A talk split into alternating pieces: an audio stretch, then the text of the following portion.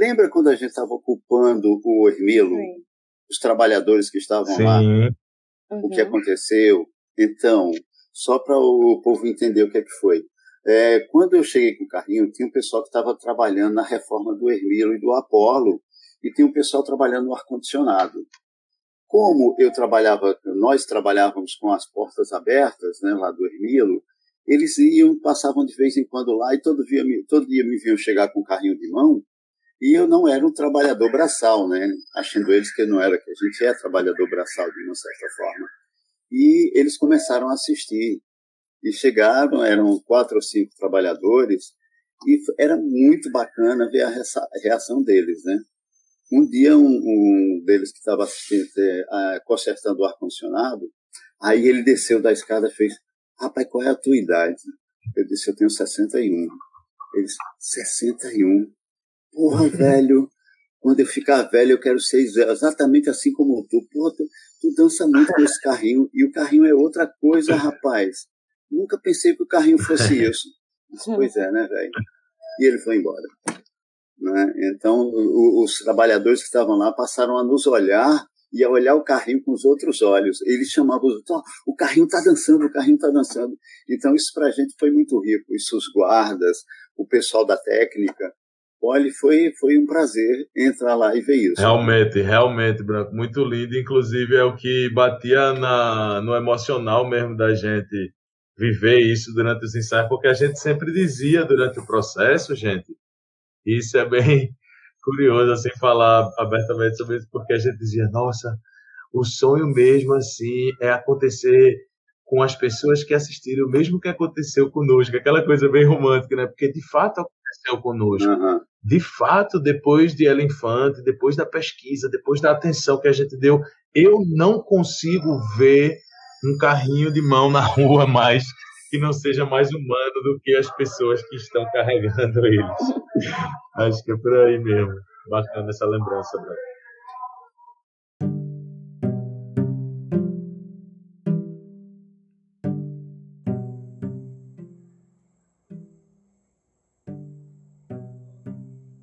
Dia, boa tarde, boa noite. Está começando mais uma curva Práticas Artísticas, Escuta e Performance Arte. Para você que está chegando por aqui hoje, seja bem-vindo. Eu me chamo Letícia Barbosa, sou performer e arte educadora e no arquivo de hoje te convido a ouvir a entrevista com os artistas Luiz Manuel e Raimundo Branco, que atualmente trabalham juntos no espetáculo solo O Elefante Andarilho. Luiz Manuel é cearense, radicado em Pernambuco, formado em História pela UFPE e se dedica às artes profissionalmente desde 2010. Luiz administra um estúdio de criação chamado Espaço Coletivo Caverna, uma casa de fruição e formação artística localizada na periferia de Olinda, Pernambuco. Luiz dirigiu espetáculos de teatro como Arran e Cartas também dirigiu shows como Margarete Menezes em Mestres do Mundo, produziu shows musicais como Encanto e Poesia, Vertim Moura e Paulo Matricol. Escreveu roteiros e produziu para cinema e interprogramas, como o projeto Monumentos Virtuais, plataforma web. Atuou em filmes e videoartes como Superpina, Colômbia e Nódoa na Boca. Com o grupo Mamulengo Sorriso, trabalhou com teatro de bonecos. Em 2019, Luiz Manuel recebeu o prêmio de pesquisa para jovem senador em Recife pela segunda vez. Atualmente, o artista circula com os trabalhos Pageu das Flores, Cartas e A Chegada de Godot. Com este último, o artista circulou pelo país e pelo mundo. Para Luiz Manuel, diante desse momento em que estamos atravessando, é importante pensar na vida, nas pessoas e em como as comunidades vão sobreviver, pois, para o artista, se sobra humanidade, sobra teatro, sendo este uma necessidade humana. Raimundo Branco é pernambucano, iniciou no teatro em 74 e em 76 integrou o Balé Popular do Recife, onde trabalhou até 84. Neste mesmo ano, iniciou na dança clássica e moderna e no ano seguinte iniciava um trabalho de pesquisa reunindo a capoeira, a dança popular, o teatro e a música ao vivo. Raimundo Branco fundou e dirigiu os grupos Brincantes de Pernambuco, Retornança de Dança e Teatro e a Compassos Companhia de Danças, companhia na qual atua até hoje. Raimundo também atuou no cinema, como nos filmes Testamento de um Desmantelo Blue, É dos Poetas que uma Cidade se Inventa, O Cangaceiro, Baile Perfumado e Forte Orange. Desenvolve desde 2007 a pesquisa A Dança do Cotidiano junto ao elenco da Compassos Companhia de Danças. Em 2016, Raimundo Branco recebeu prêmio especial no Festival Pernambucano Janeiro de Grandes Espetáculos pelo trabalho desenvolvido como diretor, coreógrafo e bailarino da companhia. Em 2017, Raimundo coreografou para a Associação de Dança do Cariri o solo O Que Cabe em Mim para a bailarina Rose Diniz. Em 2018, dirigiu solo Um Pano de Limpar o Tempo para a bailarina Patrícia Costa.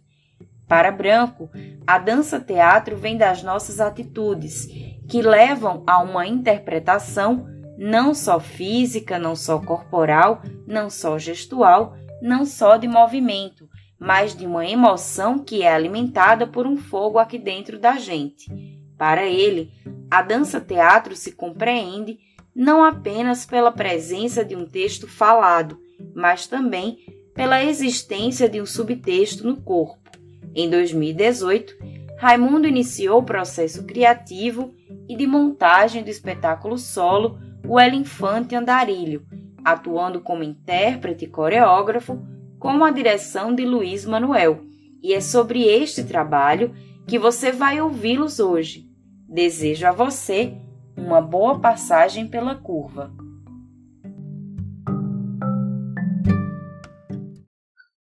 Bom, boa tarde, boa tarde a todas as pessoas que estão ouvindo a curva. Boa tarde, Letícia, boa tarde, Branco bem feliz também de poder compartilhar esse momento com vocês, aprofundando e trocando sobre o processo artístico, que é o que a gente faz, né? Nosso trabalho. Axé pra gente. Boa tarde, Letícia. Boa tarde, Luiz. Boa tarde a todos, todas. Boa tarde ao carrinho de mão.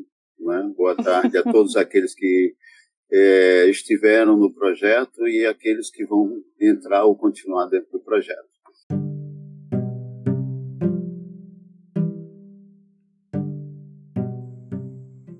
eu inicio a entrevista perguntando para Branco de que inquietações surgiu esse trabalho solo e qual ou quais as relações entre os personagens que apareceram no processo criativo e no solo propriamente, com o percurso dele de ator, de bailarino, de arte educador e de diretor.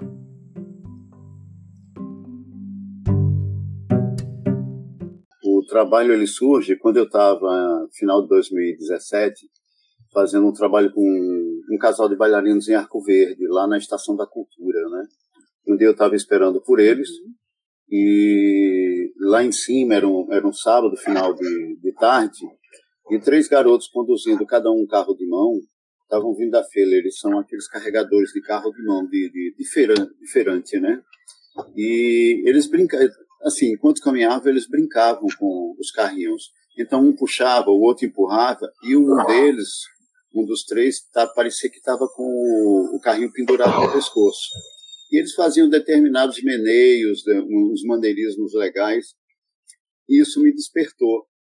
Eu fui seguindo eles com os olhos enquanto eles brincavam com, com os carrinhos, e aí, de repente, veio aquele insight: putz, isso dá um trabalho muito legal é, um homem em um carrinho de mão brincando e transformando ele em vários é, é, personagens artísticos, né? É, e também um companheiro de dança, né? Um partner. É, uma outra contribuição, logo mais, a partir do momento que eu comecei a, a, a refletir mais sobre esse trabalho, foi um vídeo muito bacana produzido em 2011 chamado Meu Estranho Grande Avô ele foi escrito e dirigido por uma garota chamada Dina Vilekovskaya, é, de Moscou. E é muito legal esse trabalho porque ele é, é a história de um, de um avô que tem um neto, né, naturalmente, e ele, a partir de materiais recicláveis, ele, coloca, ele constrói uma espécie de elefante todo de material reciclável.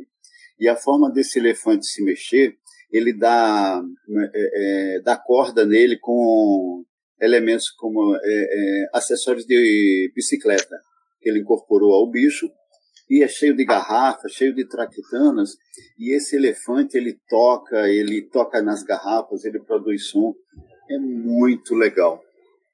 Algumas outras referências que eu tenho para a construção do, dos personagens, e aí tem a ver com a minha história enquanto artista é, da dança popular, da capoeira, são alguns personagens, alguns tipos que eu estou tentando trazer para o carrinho que é o Mané. Pequenino, né, que a gente dançava no balé popular, ou uma, o, o Homem da Meia-Noite, então tem um momento que eu trabalho com carrinho nesse, nesse, nessa condição. O cavalo marinho, tem hora que eu transformo ele no, no boi, né, ou melhor, num, num cavalo marinho, e ele é um parte, né, e, e dança contato improvisação comigo, e é um companheiro de viagem e isso também vem de algumas referências que foi dada pelo Luiz, que ele vai falar nisso logo mais à frente. Mas, enfim, em princípio, é, para dar um pontapé sobre algumas coisas que me impulsionaram esse trabalho, é isso.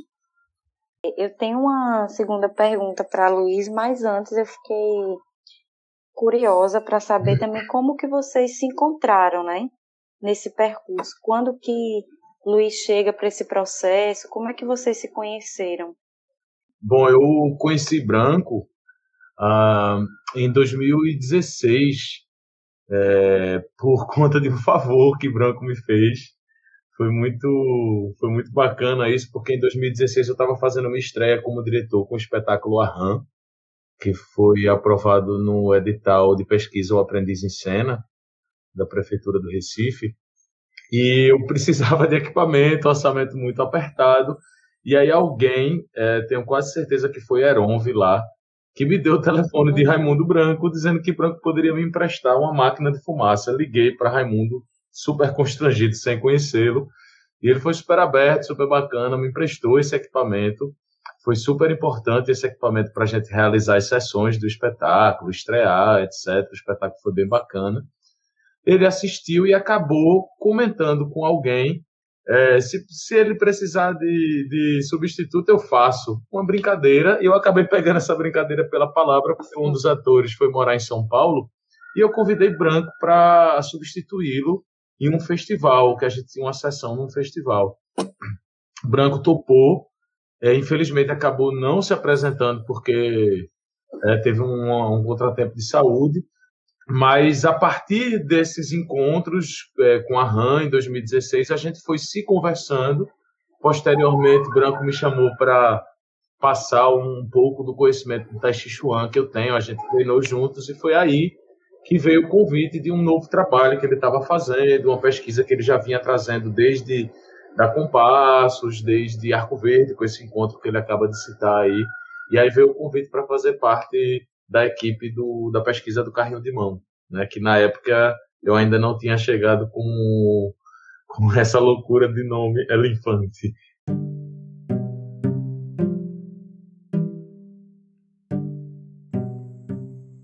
Eu pergunto para Luiz quando ele se volta para o processo criativo de ambos neste trabalho, ele enquanto diretor, Branco enquanto intérprete e coreógrafo, que imagem ou que imagens vem em mente?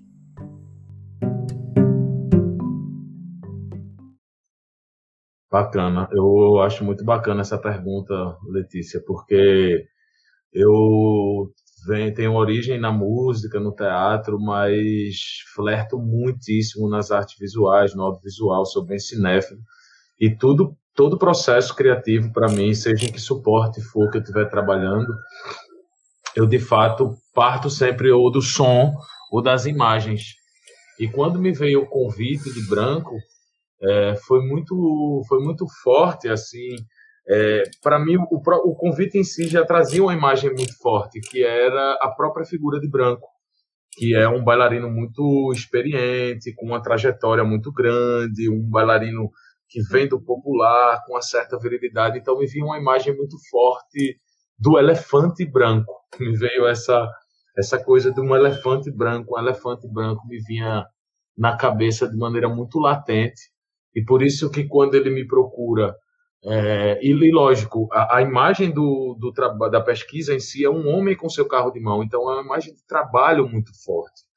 É, e Branco me procura para fazer um trabalho que estava trazendo ciclos, estava trazendo fechamento de ciclos, e que fechamentos de ciclos sempre são novas aberturas, de, de, de vários anos de carreira, de vários anos de idade, então são ciclos muito fechados. assim. E me vem essa imagem forte do homem que trabalha do branco trabalhador, bailarino, com uma trajetória super extensa, e me veio essa coisa do elefante branco. Por isso que a partir daí, eu, a primeira provocação que eu trago para o branco é o livro A Viagem do Elefante, do Saramago, que fala da, do deslocamento do elefante Salomão a pé é, pela cruzando a Europa. E uma história que nossa deslumbrante e, e acho que esse Saramago fecha um pouco o, a abertura das imagens que vão permeando esse processo, porque a partir daí, com mais a imagem do, do meu estranho avô, que o Branco já citou, vão somando uma série de figuras que vão revelando personagens e caminhos para a gente entender o que é que o, elef o elefante vem a se tornar.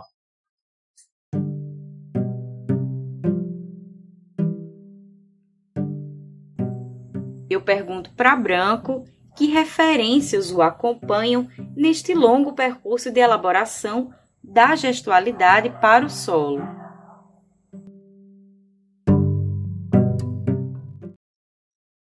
É, eu vou falar primeiro das imagens, né? É, andarilho, andar, caminhar, né? É, coisas que me acompanham desde criança. O, quando eu tinha mais ou menos cinco anos de idade, eu morava numa casa muito grande à beira de uma rodovia e o, os garotos, que, filhos de, de, de senhores de, de, fazenda, eles construíam carros muito similares aos do carrinho de mão que a gente hoje trabalha. E isso me, me acompanha até hoje, né? uma das imagens dessa coisa da relação com esse esse personagem que anda muito, eu entre os 17 e os 23 anos, eu andei muito de volta para o interior, percorrendo as, o trilho dos trens. Né? Sempre eu ia de trem até Arco Verde, tomava um ônibus e ia para a fazenda do meu avô.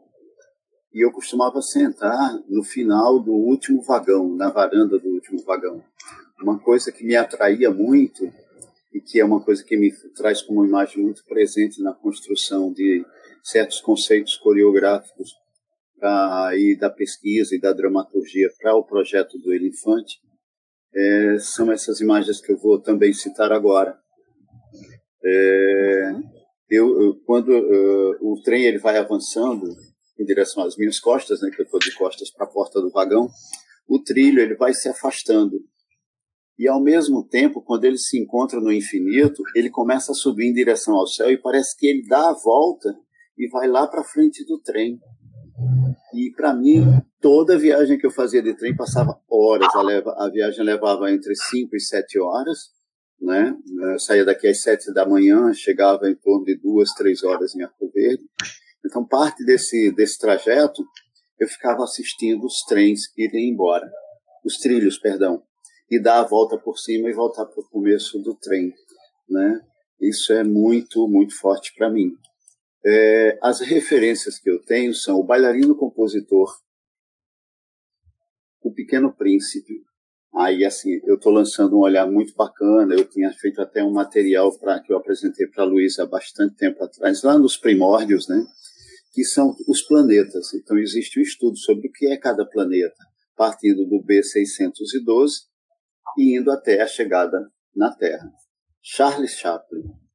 A figura do Charlie, do, do Chaplin, do vagabundo, e as posições dos pés, do, do, em primeira posição do, do, do, Chaplin, e o estudo sobre as posições de balé através dos pés, do desenrolar dos pés, está sendo muito forte para a dramaturgia desse trabalho, né? servindo como referência o jogo da capoeira, tango e bolero, contato de improvisação, e uma das coisas que está sendo muito forte, muito interessante, que tem um momento intenso do trabalho, que é a linguagem de regência de um maestro. Eu estou estudando isso e recentemente eu assisti um documentário sobre o Seiji Ozawa. Cara, ele é fantástico. Ele tem uma delicadeza no, na forma de se movimentar, uma docilidade, uma, enfim, uma coisa muito forte. O Dom Quixote e o texto Andarilho de Humano de, Demasiado Humano de Nietzsche, na voz do Deleuze, e o, o Luiz vai complementar essas informações, que foi um material que ele ofereceu que está sendo extremamente rico para a construção desse, desse trabalho. E para finalizar, as relações entre os condutores, trabalhadores e seus carrinhos. A forma como eles carregam, o peso de cada carrinho, o tamanho, a forma como eles se mexem, a idade desses trabalhadores é muito importante no meu estudo, no estudo que a gente está fazendo para a construção dessa dramaturgia, desse personagem, dessas coreografias e dessas cenas.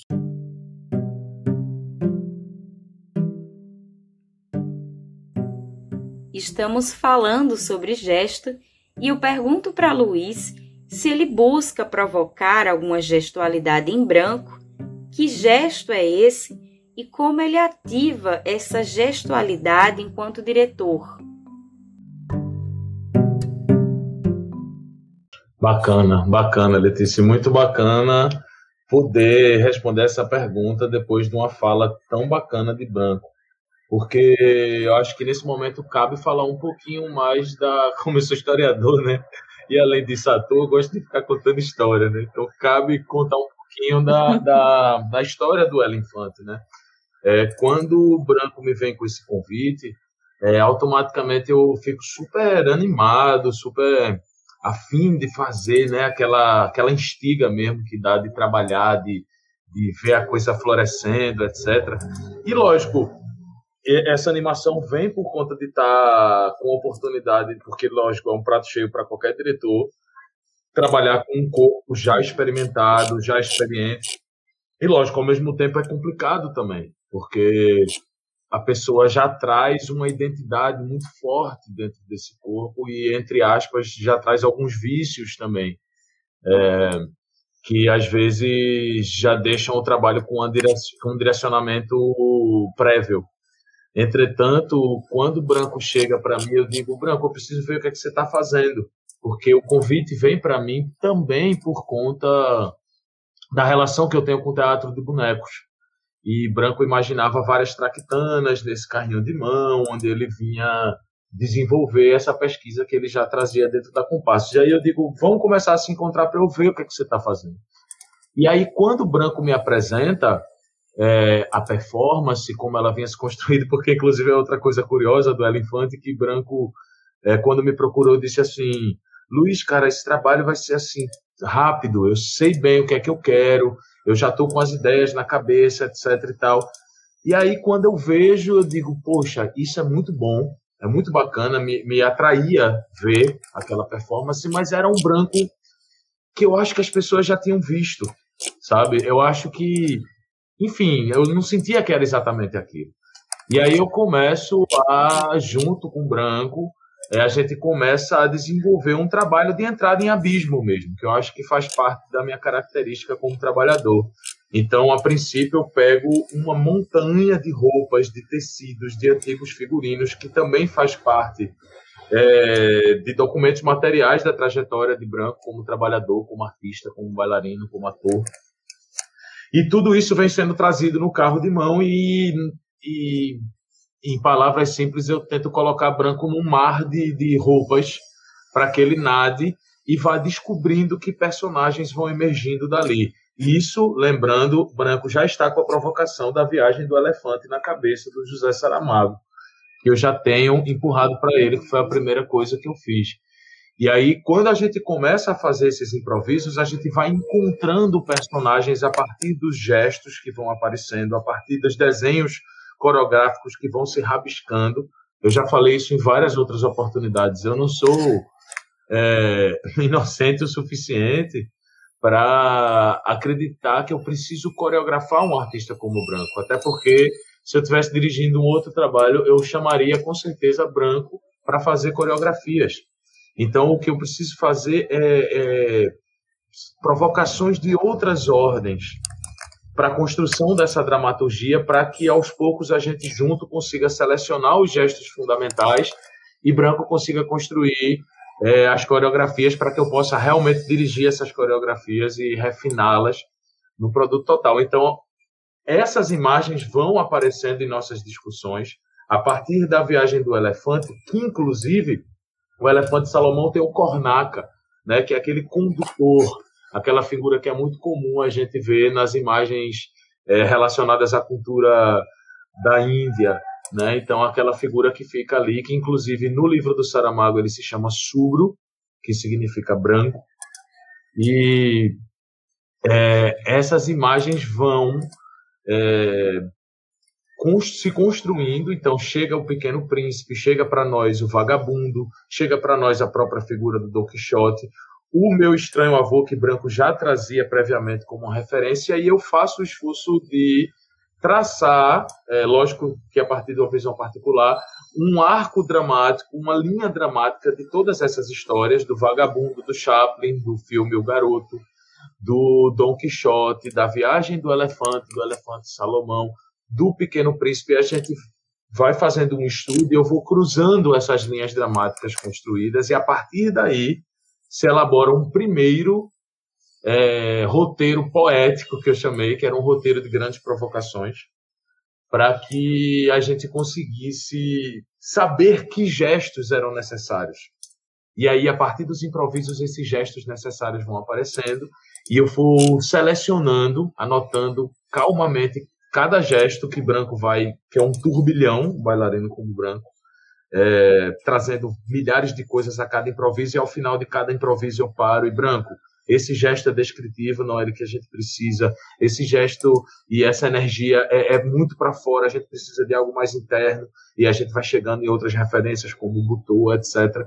E dentro disso, a gente, nesse primeiro roteiro, sai com o Elefante, né, que é a corruptela de elefante, que seria uma espécie de neologismo que mistura as línguas, né? O infante, el infante, el infante, é, que seria justamente essas voltas, esses retornos, esses ciclos branco recuperando de alguma maneira a sua trajetória. É, e aí eu coloco o subtítulo a princípio a valsa de um viajante, que é o conceito de valsa são justamente as voltas, as voltas. E aí entra o conceito que sustenta tudo, para que a gente possa, de fato, é, provocar e depois selecionar esses gestos, que é o texto que está no Humano Demasiado Humano, do Nietzsche, que é o Andarilho, que eu trago essa música do Eldon, é, que é uma banda que gravou o Deleuze, né, como o Branco citou, é, recitando esse texto em francês e eles tocando um rock and roll super instigante é, essa música que tu comentou foi aquela que tu mandou no domingo, né? Exatamente, exatamente. É uma música que no meio de todo o nosso processo é, eu sempre a gente sempre comentava junto. É isso, sabe? No final de todas as conversas, de toda a seleção de gestos, todos os improvisos, eu dizia, Branco, é isso, essa música. E ele dizia, é, é isso, é, é esse texto, sabe? É, cada vez mais é, é um resumo quase do que a gente quer dizer. Tem duas coisas no, nessa história, nessa estrutura entre texto, música e uma fotografia que eu fui catado sobre o andarilho, né? Eu fui procurar imagens do andarilho e aí tem uma uma imagem que é o Deleuze pintado, eu não sei se é o Deleuze, mas eu acho que é, em cima de uma montanha olhando o mundo de cima, ou seja, além das nuvens, ele está num, numa montanha muito alta. E isso me trouxe uma, uma coisa muito bacana que mistura a regência do maestro, esse olhar para o além, né? e o subir na montanha, o, o, essa coisa de a gente sempre estar tá procurando ir para cima, ir para o alto, ir para frente, ir pra, e olhar para longe. E, e para mim é muito importante isso, porque eu estava numa busca muito grande que como é que eu poderia, ou como é que poderíamos, eu, o Luiz, o Carrinho, a gente construir não só uma dramaturgia, mas uma cena, uma, uma cena coreográfica que fosse muito uh, butoísta, né, em cima do carrinho. Eu levei uns quatro meses trabalhando isso, estou quase no finzinho dele, eu estava comentando recentemente com o Luiz. E hoje eu tenho um exercício que eu provoco muito, eu estou, a partir do momento que eu retornei com o trabalho, que é sentar com o carrinho, eu estou ensaiando no prédio aqui em cima, né? lá, lá em cima, lá na comieira do prédio. E eu fico olhando a, a, a, a cidade de cima. E eu lembrei desse cara, era isso que eu estava procurando. E aí eu boto a música do, do Elden junto com a, o texto de Deleuze, ele em francês e ao mesmo tempo eu em português e faço a regência enquanto maestra, como se tivesse regendo luzes, iluminárias. É uma, uma coisa que eu queria mostrar para vocês. E está sendo muito, muito rico é, esse retorno e trazer isso de volta.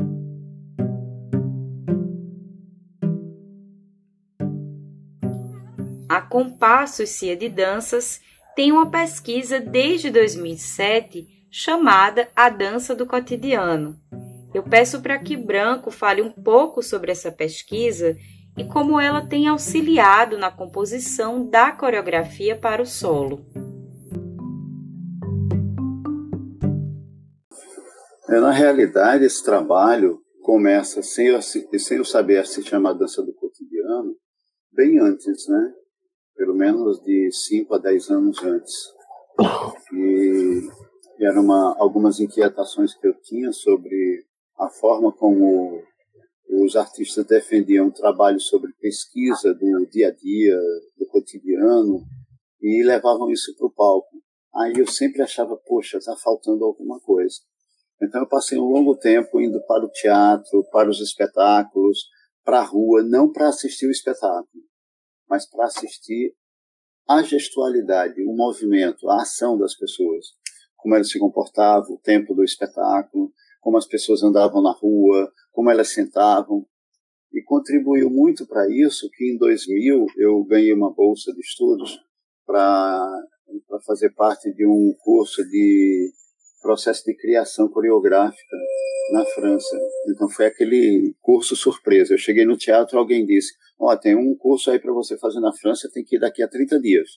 Cheguei lá, era justamente as coisas que eu estava estudando, e isso foi muito bom. Em 2007, a partir de um convite do Carlos Carvalho para construir um trabalho de dança a partir de uma obra do Hermilo Borba Filho, que foi sobre um paroquiano. É, o, na realidade, Um Paroquiano Inevitável é o título da obra do Hermilo. E eu de, denominei de Sobre um Paroquiano. Na realidade, era um estudo dramático, coreográfico, cênico sobre a peça do Arirano. Então seria sobre o paroquiano. E o projeto assumidamente começa aí e hoje deságua em vários espetáculos, né? É, o solo atual de Patrícia, o carrinho de mão, foi em Três Mulheres em um Bordado de Sol, foi no paroquiano propriamente dito, e no carrinho ele traz também justamente isso, a relação de vida cotidiana das pessoas transforma, transformada em processo coreográfico. Então, eu preciso estudar como as pessoas se comportam, o tempo delas, eu já falei um pouco isso lá atrás, o tempo delas com esse carrinho, como é que é? Como é que seria esse carrinho num solo de contato, ou melhor, num trabalho, num duo, num dueto de contato e improvisação? Como seria esse carrinho dançando tango? Então, para isso, eu vou estudar pessoas dançando tango, bolero, enfim, danças a dois, né? É, como seria esse carrinho jogando bola comigo? E aí eu vou estudar futebol, eu tenho um exercício longo, super longo, diariamente, de jogo com a bola. Enfim, É isso, a, a dança do cotidiano entra dentro do projeto por aí.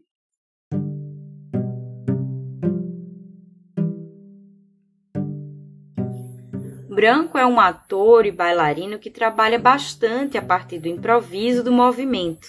Eu pergunto para Luiz, então, nessa imensidão de imagens que Branco traz, como que ele decupa, como ele seleciona o que entra no solo.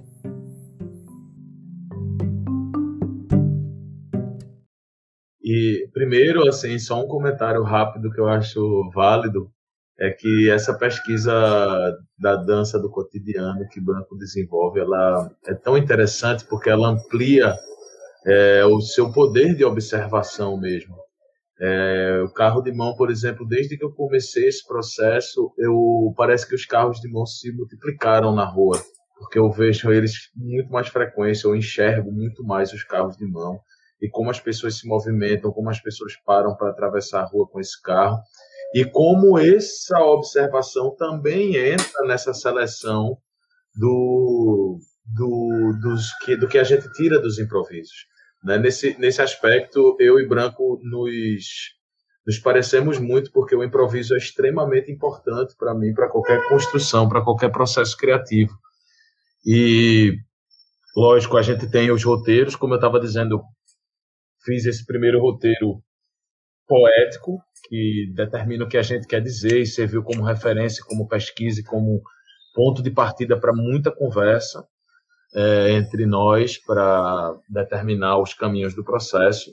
Depois vem um roteiro de cenas e depois vem um outro roteiro de descrição de cenas. Então, a dramaturgia, o drama, a ação, o desenvolver, ele está ali para a gente se deliciar é, na cabeça, no mundo ideal e nas conversas, e a partir dessas provocações e de todas as outras que a gente já citou aqui, a gente vai para o campo do improviso.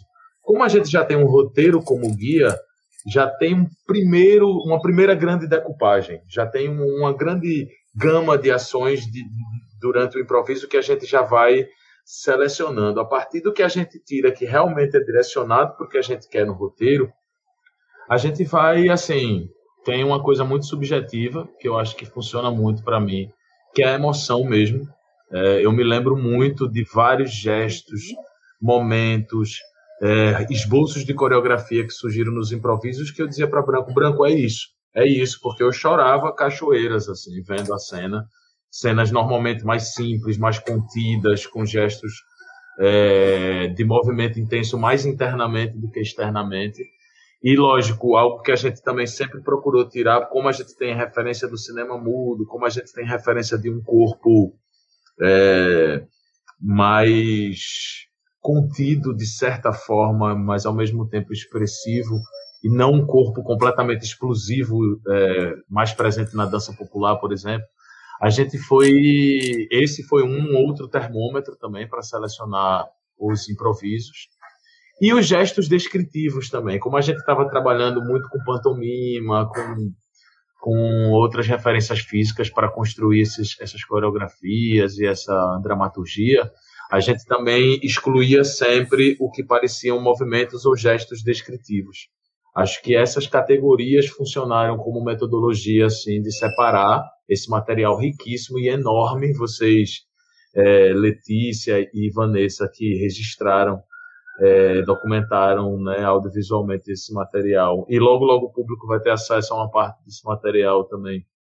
É, sabem quanta coisa que Branco traz, né? E, e, dentro disso a gente casou bacana também, eu acho, porque para mim a arte é, é ciência, é, é, é experimento.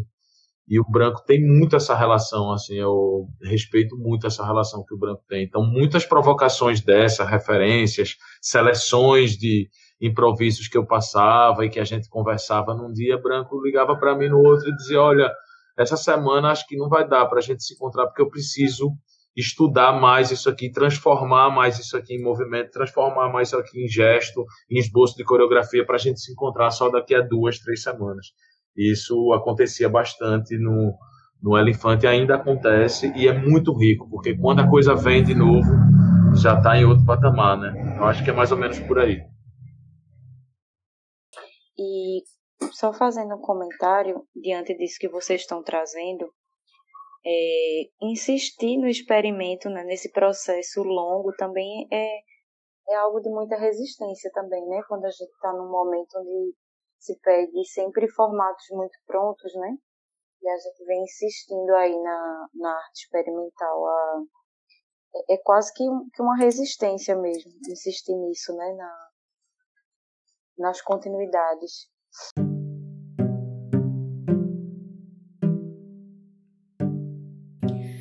Eu comento com Luiz e Branco que existe uma pergunta que se repete bastante aqui dentro do espaço da curva. Então eu pergunto: qual a importância do erro ou do que se entende por erro no processo criativo dos dois, que são atores e diretores? Isso que você falou hoje, essa continuidade de uma arte experimental, ah, desde a nossa última conversa, nossa, eu digo nós três, entre outros momentos que tem passado pela minha cabeça e o momento, essa atualidade, essa no, esse novo normal que não é tão normal, a cada 100 anos se repete, aparentemente, é, eu tenho pensado muito nisso. Eu sempre trabalhei a longo prazo. Né? Todas as coisas que eu fiz curtas, ou seja, construções muito curtas, muito rápidas, era para ganhar algum trocado, para pagar as contas. E as coisas que eu me dedicava mais profundamente elas sempre tiveram tempos longos, no mínimo dois a quatro anos de construção. E eu tenho refletido muito sobre a atualidade, né? Como a gente está aí com a, agora com a Lab, entre outros projetos, entre outros, outras formas de edital, tudo é muito festifudiano. Não, não critico isso de forma alguma, mas eu não sei fazer isso, entende? É, eu não sei produzir para ontem, a não ser que eu precise ganhar uma grana. Então, a forma que eu escrevi, inclusive, para a Lab, foi o que, que a gente pode fazer de mais significativo, de mais sutil e delicado, que de repente nos explore mais um pouquinho. E aí foi quando eu propus esses dois, essas duas inserções iniciais como provocação para o público, o que está por vir, né? A outra coisa é o momento poético. Né? Tem uma coisa, uma fotografia que acho que foi você ou foi Vanessa que tirou lá no Teatro Apolo, que eu acho, entre outras, eu acho fascinante. E eu estava ensaiando a semana passada aqui em cima do prédio, e é, eu trabalho pauleira assim durante uma hora, depois eu vou ler o texto ouvindo o Eldon e o, e o Deleuze, né? E depois que terminou uma música que eu estou usando muito atualmente, que é o Oceano, do Jean-Michel Jarre. E eu trabalho, é a última música que eu uso no ensaio. E aí é pauleira, pauleira, pauleira. Quando eu terminei, na hora que eu terminei, eu estava com o carro na mesma posição em que eu terminei um dos ensaios lá no Apolo, lá no Ermilo, na realidade, que vocês fotografaram. Só que eu fiquei quase 10 minutos parado e só me percebi isso muito tempo depois. E eu disse, putz, isso é o estado poético, ele nunca se repete. Ou, ou seja, ele se repetiu dois, três, dois anos depois, três anos depois. Isso é o erro. Errar, para mim, é fundamental. Quanto mais eu erro, mais eu descubro possibilidades. E eu me arrisco a dizer que Muitas vezes eu sei o que eu quero, o que eu desejo, mas eu não sei exatamente o que é que eu, como é que eu quero isso. E aí é onde entra esse lugar do erro, descobrir como é que vai ser. É, na busca por uma tentativa de chegar em algum lugar, é, a esse, eu vou chamar de esse lugar desconhecido, eu me arrisco de novo a dizer, o erro me aproxima da possibilidade de chegar a acertar. E aí eu queria ler um trechinho de um trabalho que está é, no livro sobre dramaturgia. O título desse, desse trabalho é Errância como Trabalho, Sete Notas Dispersas sobre Dramaturgia da Dança, de André Lepec. Na nota 6, páginas 78, 77 e 78, ele diz: No nebuloso, mas rigoroso território da dramaturgia, errando em meio a uma multiplicidade de pensamentos e atualizações, a clareza é obtida através de uma abordagem sutil e contextual de cada elemento da performance. Lá na frente ele diz: mapear como todos esses elementos se reúnem, às vezes por coerência, às vezes por adesão, às vezes por dispersão, às vezes por conflito, é a tarefa da dramaturgia. O dramaturgista serve para a essa, a essa serve a essa tarefa ao identificar, seguir, possibilitar essa multidão de forças a seguir as linhas que elas mesmas traçam. Essa é a errância no trabalho. Esse é o anexato e, contudo, rigoroso trabalho da errância. Ações e interações como objetos, bailarinos, coreógrafos, dramaturgistas e todos os outros, todos agindo e reagindo através e sobre esse campo coativo, não tanto um texto, mas uma textura é tecida, entrelaçada, suturada, e uma espécie e uma superfície começa a emergir. Uma pele, uma vibração, um estado afetivo elementos começam a encontrar lugar esse estado efetivo. O Luiz falou muito ainda há pouco que a gente encontra através de, do erro e da repetição.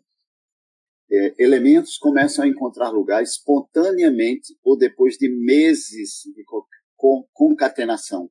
Errar, errar, errar. Não saber, não saber, não saber. Fazer, fazer, fazer eternamente. Fazer. É isso.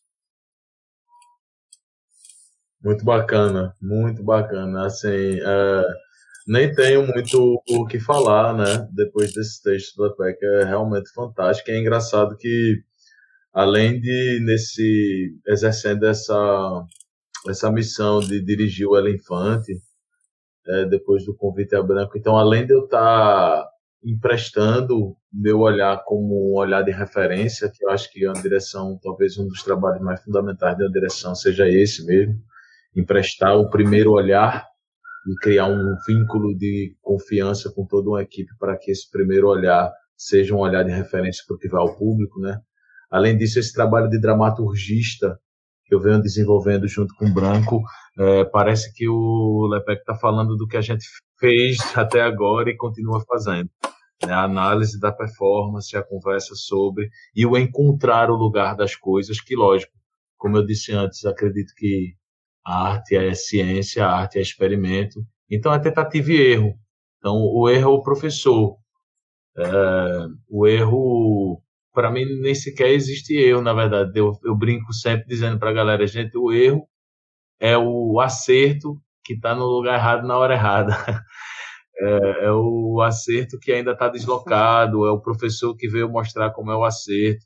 Se você não erra, você não acerta. É, é, eu lembro, eu falei isso já várias vezes também, já em nossas outras conversas eu falei isso.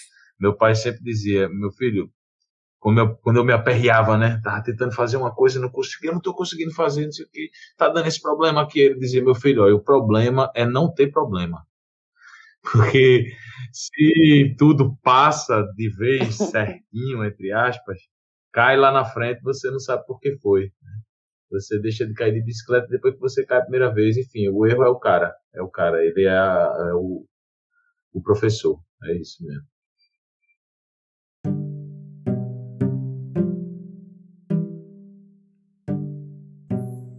Luiz é pesquisador da tela e presença desde 2018.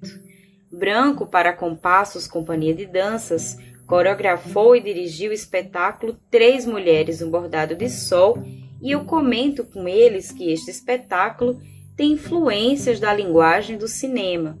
Desde março de 2020, a gente acompanhou o deslocamento de grande parte das atividades artístico-culturais para o ambiente virtual. Eu pergunto para ambos se eles estão repensando a dramaturgia do solo diante disso.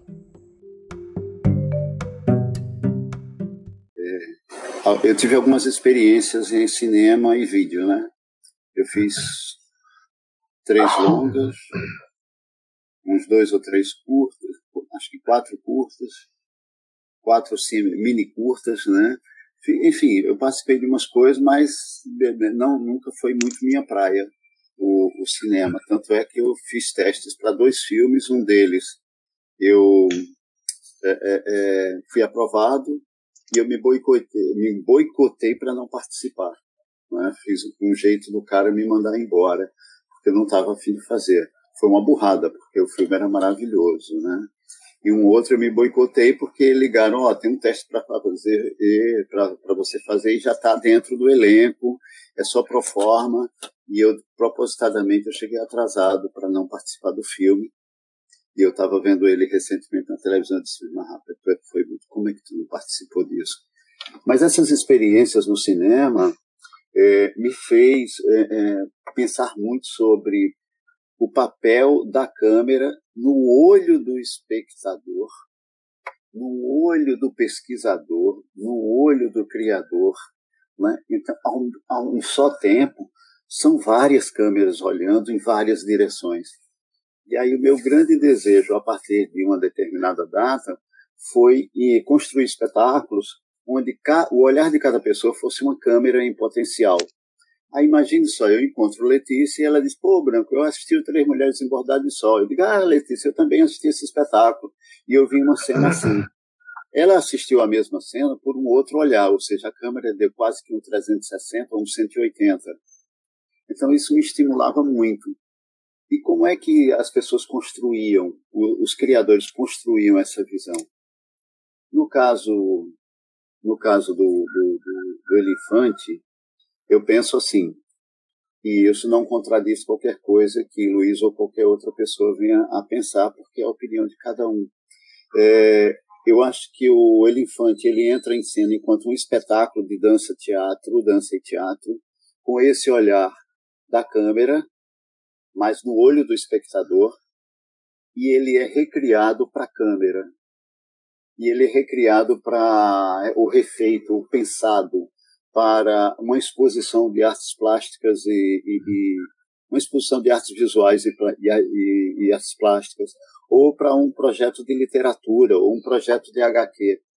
Eu acho que ele é um projeto para muitos lugares, mas ele tem o seu devido lugar enquanto um espetáculo presencial, cara a cara, sabe, na troca das energias ali para, com, para e com o público, ele é também pra, e merece ser construído com esse olhar da câmera, das artes visuais e plásticas, da literatura e do HQ. Talvez seja muita ambição, mas é um sonho que eu acho que é possível de realizar. Para mim, é, gente, o, o Elefante, ele sempre foi um trabalho, desde que Branco me fez o convite, a gente sempre falou sobre isso. Ele sempre foi um trabalho que já surgiu é, multi-suportes. Ele já surgiu nesse conceito que Branco acabou de falar, assim, para muitos suportes. A gente, quando começou a montar o, o trabalho junto, é, foi um momento também que eu estava iniciando os primeiros esboços dessa minha pesquisa que a Letícia citou, do, as geometrias incongruentes, que é sobre telepresença, que eu venho trabalhando desde 2018. E nos, nos primeiros rascunhos do El Infante, eu já pensava em fazer em determinado momento um cinema ao vivo, né? um trabalho de VJ com esse material. Isso também foi um dos motivos que a gente documentou o trabalho desde o início. É, a gente já falava de uma exposição, falava imediatamente, nossa, Branco, a gente precisa fazer uma exposição fotográfica, umas instalações de vídeo com esses trabalhadores, com as pessoas que a gente foi encontrando e fotografar cada pessoa com seu carrinho de mão que a gente encontrou pelo caminho, pelos lugares que viajou, etc, etc, etc. Então é um trabalho que já surge multiplataforma, já surge multilinguagem, ele já surge multisuporte. E isso não quer dizer que o espetáculo de teatro, de dança-teatro que nós estamos montando há tanto tempo suma. Pelo contrário, é, nós temos uma pesquisa que vai culminar provavelmente em alguns produtos. Um deles é um espetáculo de dança-teatro presencial para ser feito num palco ou num galpão ou em algum espaço alternativo. Eu sei que a gente consegue realizar essas adaptações, mas a gente não pretende, por exemplo, filmá-lo e passar ele numa plataforma bilionária como o Instagram e achar que está fazendo um novo tipo de teatro. Isso com todo respeito a quem optou por essa linha de raciocínio durante a pandemia, mas não foi necessariamente a que eu optei. Eu permaneço da mesma forma. Entretanto, é, nós estamos sim, como eu falei, o trabalho já era multi-suporte, já tenho escrito um primeiro tratamento de roteiro de adaptação desse roteiro para a linguagem cinematográfica. Então já é a ideia de possivelmente realizar um curta-metragem, um videodança. E aí nós estamos ainda conversando, mas já existe um primeiro tratamento dessa dessa desse roteiro, né, dessa desse espetáculo. Mas é, a gente a princípio não pretende de forma alguma transformar o nosso espetáculo. O espetáculo é presencial, ele vai acontecer na forma que ele puder acontecer, na medida segura que ele puder acontecer, em breve, espero. E acho que cabe também, inclusive, um comentário sobre isso, porque é importante que se pense bem. É, com, lógico que a gente precisa fazer, estamos aqui trabalhando, abrindo janelas de discussão, realizando, coisas nesse ambiente digital, mas é importante que a gente tenha consciência de que movimento é esse que estamos fazendo, para onde estamos indo, para quem estamos produzindo, é, não simplesmente abrir o peito e cair no conta do vigário de que ah, agora estamos falando para o mundo inteiro e produzindo conteúdo desesperadamente para plataformas bilionárias que vendem nossos dados. Então, é, inclusive, uma das iniciativas que o coletivo Caverna tomou durante a pandemia foi a campanha Periferia Comunica Periferia. Nós produzimos vários vídeos numa plataforma de audiovisual independente que criamos no esforço conjunto com outros coletivos, integramos coletivos de várias periferias para produzir conteúdo informativo a respeito da Covid-19 é, acho que esse é um caminho talvez mais interessante para se pensar as ações digitais, é ter consciência que a partir de agora, e nessa pesquisa eu tenho estudado muito isso, a luta pelo território digital é a mesma luta fundiária da reforma agrária que a gente vem enfrentando e continua enfrentando. Então, é, é importante pensar, muito importante pensar em como é que nós estamos realizando essas, entre aspas, adaptações para o ambiente virtual dos nossos projetos e das nossas obras de arte mesmo. Acho que é por aí.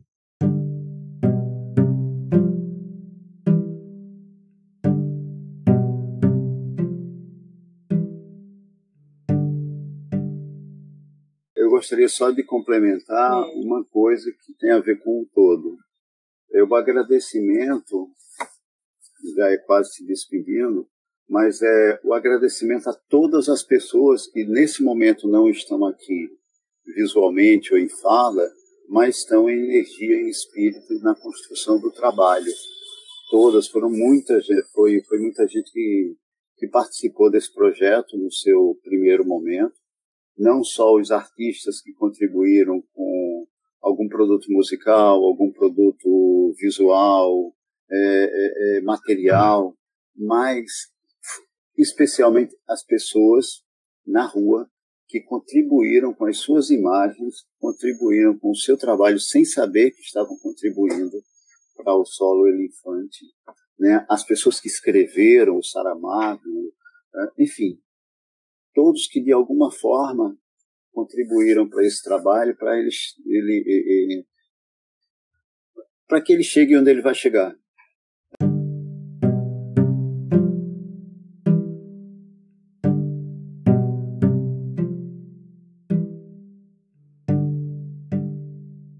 Me sinto bem contemplado pelas falas. Eu só quero deixar um, até logo mesmo para todas as pessoas que ouviram a gente.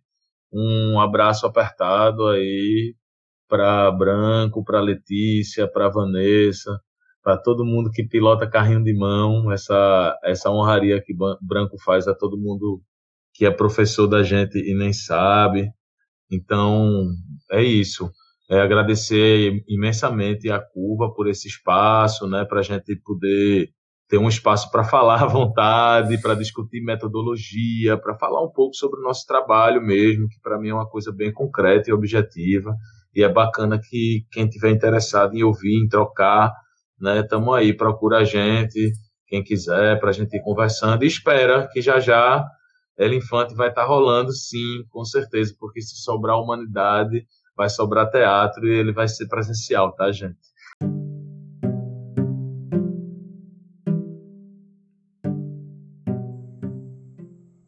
Você acabou de ouvir o arquivo da entrevista com Luiz Manuel e Raimundo Branco.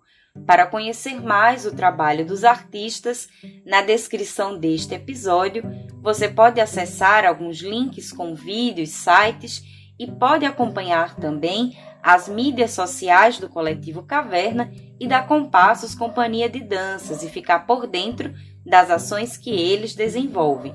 Espero que você tenha gostado do nosso arquivo esta edição especial da Curva faz parte do projeto O Infante Andarilho, contemplado pelo edital Criação, Fruição e Difusão LAB-PE e conta com o incentivo da Lei Aldir Blanc, através da Secretaria Estadual de Cultura Secult-PE e da Fundação do Patrimônio Histórico e Artístico de Pernambuco, Fundarp. Obrigada por escutar a curva. Nos encontramos então no próximo arquivo.